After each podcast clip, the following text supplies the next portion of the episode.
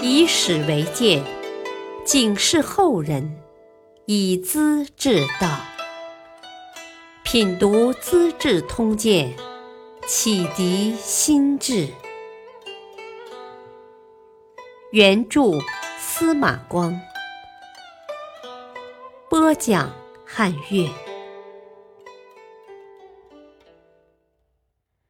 董昌痴心当皇帝。钱流乘机镇杭越。浙江义胜节度使董昌对老百姓的盘剥超过常情，在规定的赋税之外加征数倍，用来作为给朝廷的贡献和各种关系的馈赠。他给皇帝送礼格外殷勤，每十天发运一批。金子一万两，银子五千锭，月龄一万五千匹，其他土特产品不计其数。每批押运兵卒五百人，路上遇到风雨险阻，不能按期到达长安，这批人就要处死。这般严肃和勤谨，数量又是如此之大，当然要算全国第一了。唐昭宗认为他特别忠心，不断加官进爵，最后竟当到司徒，同平章事，封为陇西郡王，跟李克用、朱全忠的地位相等。董昌在越州（今绍兴）给自己建立生祠，下令百姓以后到祀神灵、歌舞庙会，不要再去禹王庙。只到陇西郡王祠就行了，又向朝廷要求晋封越王，未得批准，他大为光火，呵呵，朝廷也太负心了。我每年贡献无数，公然吝惜一个越王，啊，不可理解呀！有些讨好的人怂恿董昌说：“啊，大王只想当越王啊！”何必不称越帝呢？倒要干脆利索的多嘞。这样一来，浙东人心浮动，纷纷谣传，时局将有大的变化。不少人跑到郡王府求他称皇帝，煞有介事。董昌心里暗喜，派人向这些捧场的表示感谢。啊，天时还没到呢。啊！只等时候一到，我自然会登基的。他身边的几位部将劝得格外殷勤，发动利民进献福瑞和趁摇，整天络绎不绝。初时来的赏钱几百名，后来越拥越多，赏不胜赏，每人只给两三百个铜钱就打发了。董昌特别喜爱一句谶语。兔子上金床。据他自己解释，他生在某年某属兔，第二年是某年二月某日某时，就是登基称帝的吉日良辰。看看日子逼近，他召集将佐商议。节度副使黄杰说出了自己的看法：啊，唐氏的威信虽然已经衰微。但是皇天和百姓都没有厌弃他，不可贸然行事嘞。当初齐桓公和晋文公是凭拥护天子来成就自己的霸业的，这个经验太重要了。大王从越东兴起，蒙受朝廷的恩典。位至将相，富贵到了顶尖，怎么突然给自己找条破家灭族的死路呢？我嘛，宁可死后当忠臣，也不能活着当叛逆呀！董昌一听，暴跳如雷：“呵呵，你敢妖言惑众，我就赏你个快心！”挥手叫人拉出去，砍下脑袋，丢在厕所里，还骂咧咧的：“，哼 贼奴背叛我了！放着好端端的三公不去做，却硬要找死啊！”又把黄杰全家八十余口全部诛杀，埋在一个大坑里。接着又征询会稽县令吴廖的意见，他的回答也毫不含糊。啊！大王放着货真价实的诸侯不当，却要争当假皇帝，自取灭亡，叫人莫名其妙嘛。董昌二话没说，照黄杰的样子把县令处死了。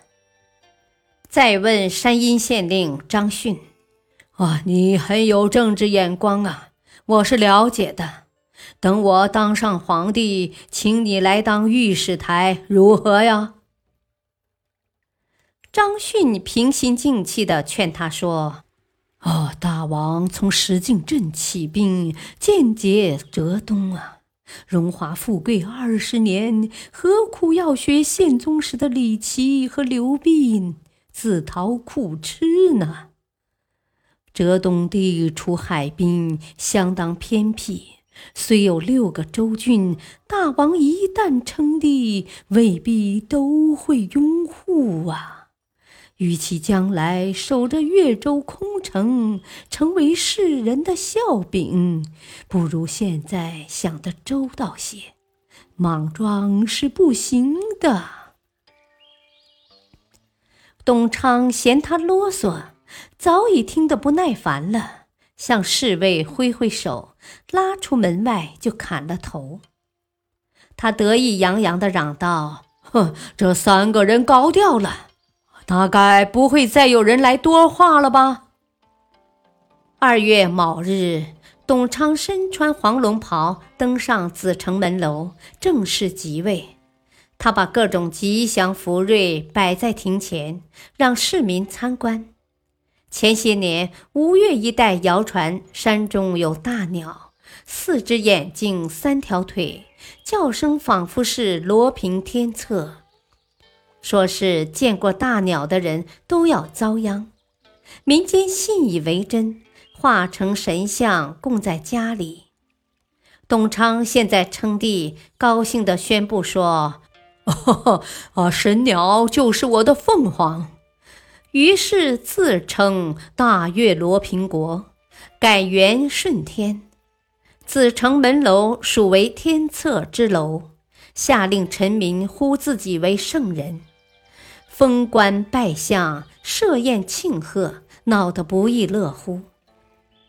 董昌送信给杭州的钱镠，声称自己当了罗平国皇帝，任命他为两浙都指挥使。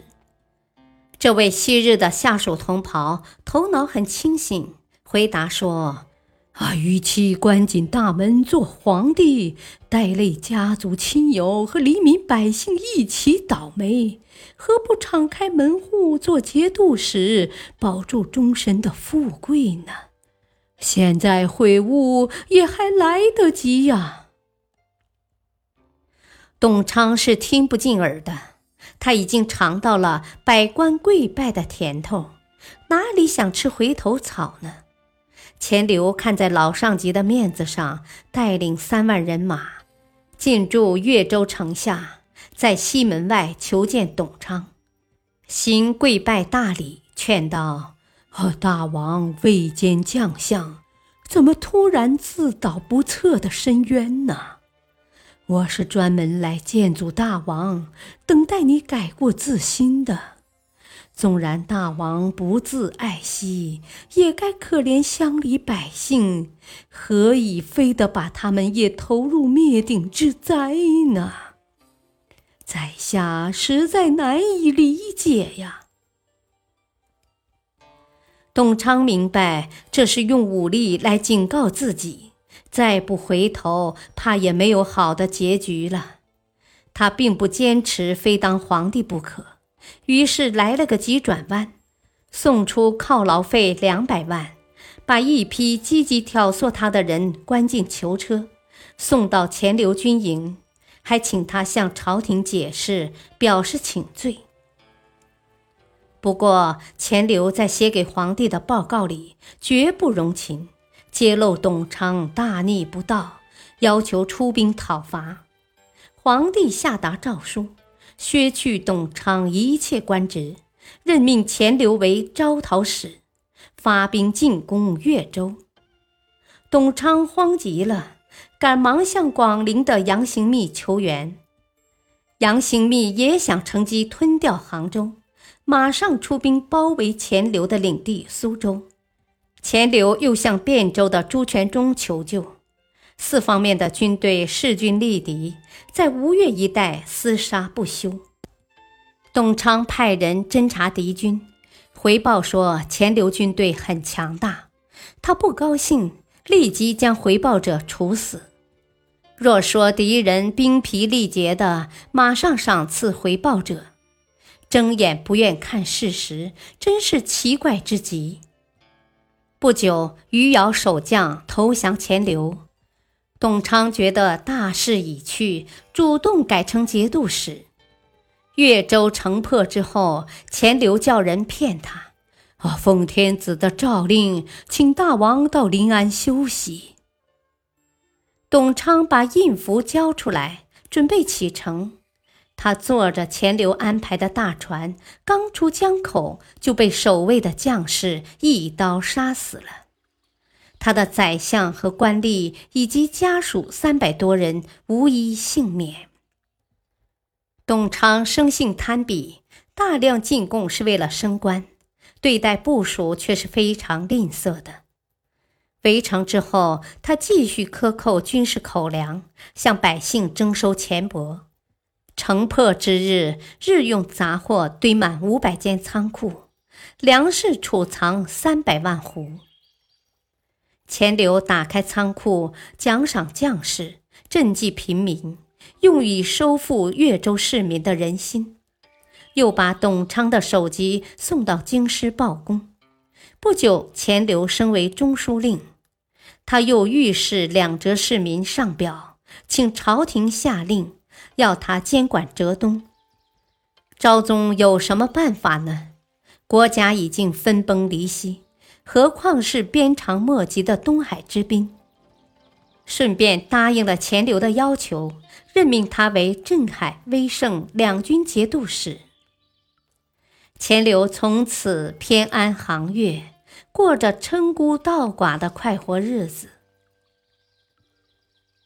感谢收听，下期播讲唐昭宗避乱华州，刘继树忧求皇帝。敬请收听，再会。